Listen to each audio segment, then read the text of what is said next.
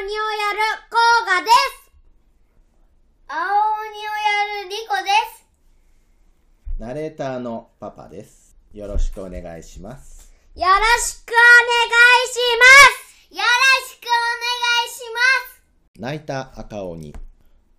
どこの山かわかりません。その山の崖のところにお家が一軒建っていました。誰がそこにいましたか赤鬼が住んでいました。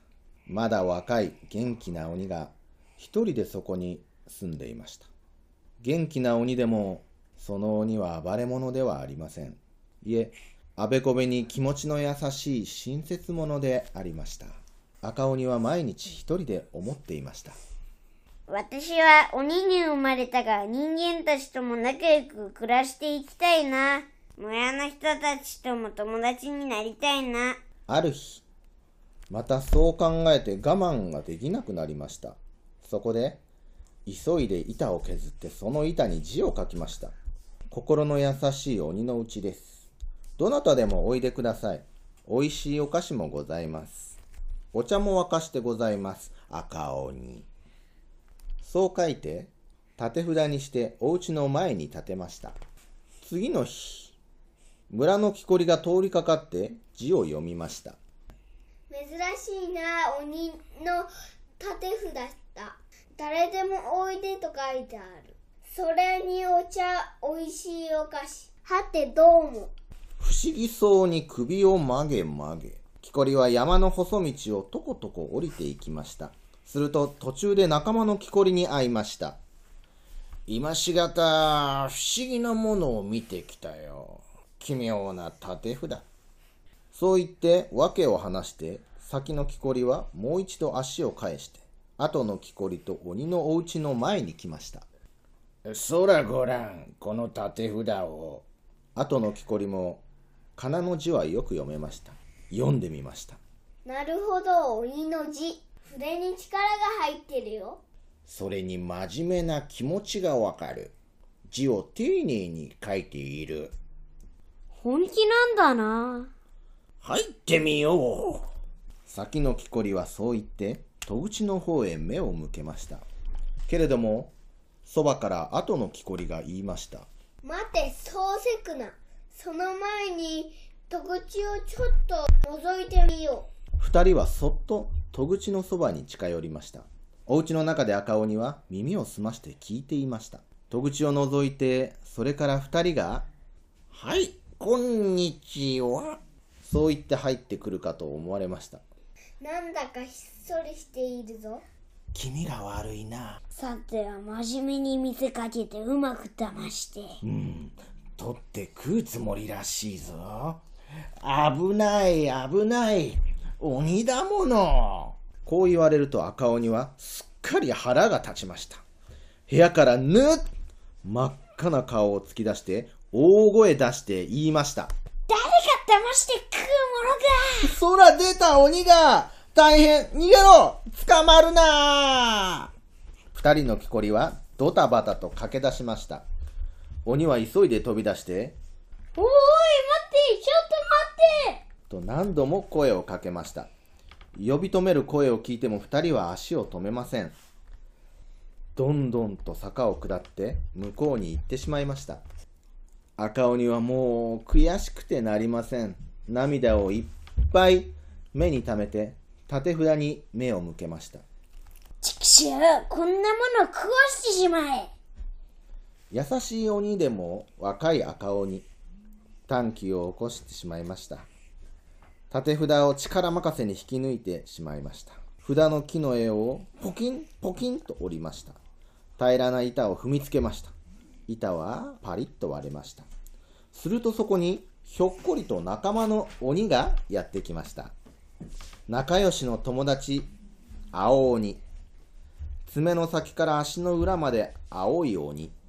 その青鬼は遠い深い奥山の岩のお家を抜け出してその日の低い雨雲に乗ってきたのでありました久々に遊びに来たらプンプン怒ってるんだな君らしくもない。どうしたの？恨めしそうな目つきを見せて赤鬼は友達鬼に言いました。ごめんよ。これには訳がある。聞いておくれよ、その訳を。そう返事をして赤鬼は自分の思っていることを正直に打ち明けました。なんだそうか。人間たちと行ったり来たりしたいのか。青鬼は考え込んでいましたが後を続けて言いましたではこうしよう。僕はこれから村に降りていく。そしてどこかでわざと暴れよ冗談言うな。赤鬼は真面目顔して言いました。うまあ聞くがよい。暴れていると君が来て僕の頭をポカポカ殴る。そうすれば人参たちは君を見てちっと褒めるに違いないもうそうなれば死にめたもの。安心してみんなが遊びにやってくる。ね？そうだろ？なるほど、そうなる。だが、それじゃあ、君に悪いよ。すまないよ。何を言う？友達の中ではないか。さあでは出かける。後からきっと来るんだよ。青鬼は坂を下ってとっとっと麓の村に行きましたポツンポツンと藁屋根のお家が建って見えました。村の外れの小さいお家。そこにいるのはおじいさんとおばあさん。青鬼はそこの戸口に飛び込んで目を光らせて立ちました。びっくり仰天おじいさんとおばあさんとはすぐに裸足で逃げ出しました。二人をちゃんと逃がしておいて青鬼は次にはそこらにあるものを手当たり次第に投げました。戸を叩いたり壁を蹴ったり飛んだり跳ねたり逆立ちしたりやりながら早く友達の赤鬼が来るとよいがと待っていました。間もなく若い赤鬼がこちらを向いてかけてきました。息をはーはさせながらすぐそばに来て赤鬼は「わっ!」と怒鳴って言いました。やい、この野郎!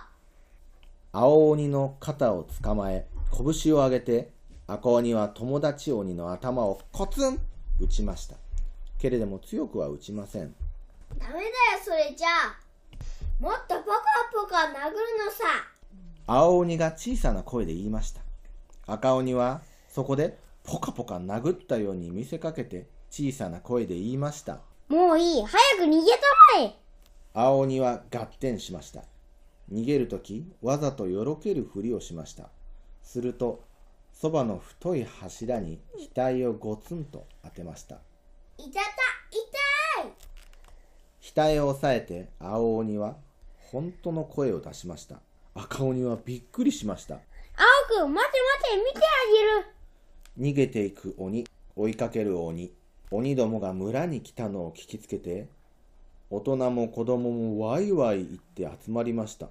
物の陰からみんなはじっと鬼と鬼を見ていました。なんと感心立派な鬼だよ。あの赤鬼は。他の鬼とはまるっきり違う。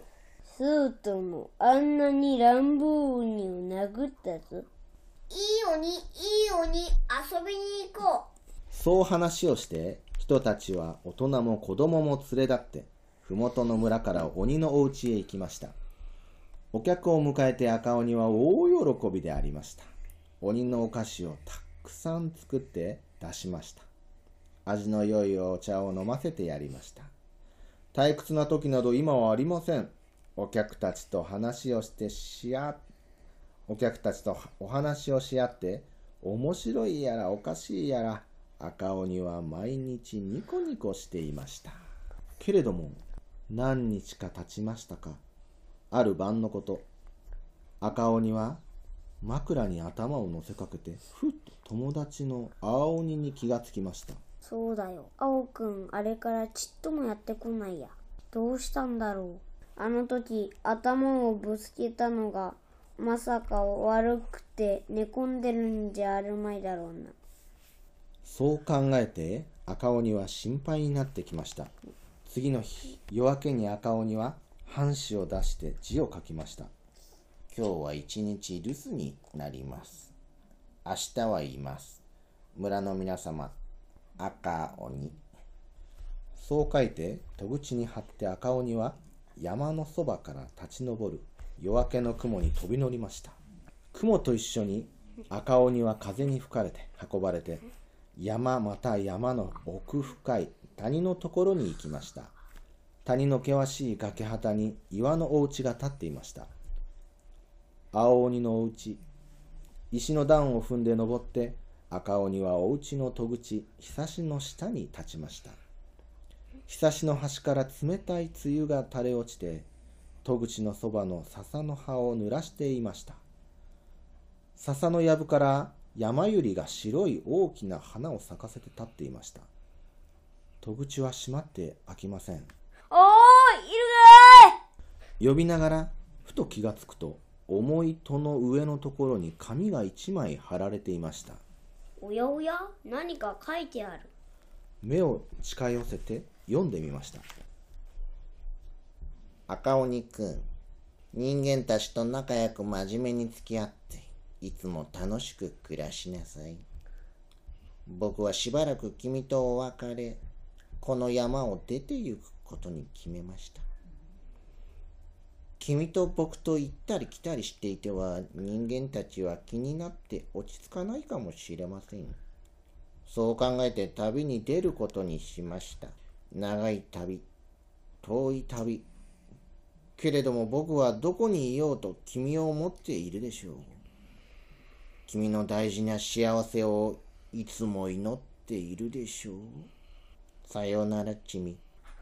体を大事にしてください。どこまでも君の友達、青鬼。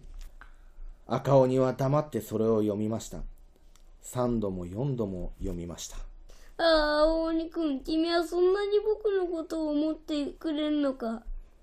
岩の戸に両手を当てて赤鬼は顔を押し付けたらたらと涙を流して泣きました。終わり。はい赤鬼さんどうでしたか？はい、面白かったです。はい、青鬼さんどうでしたか？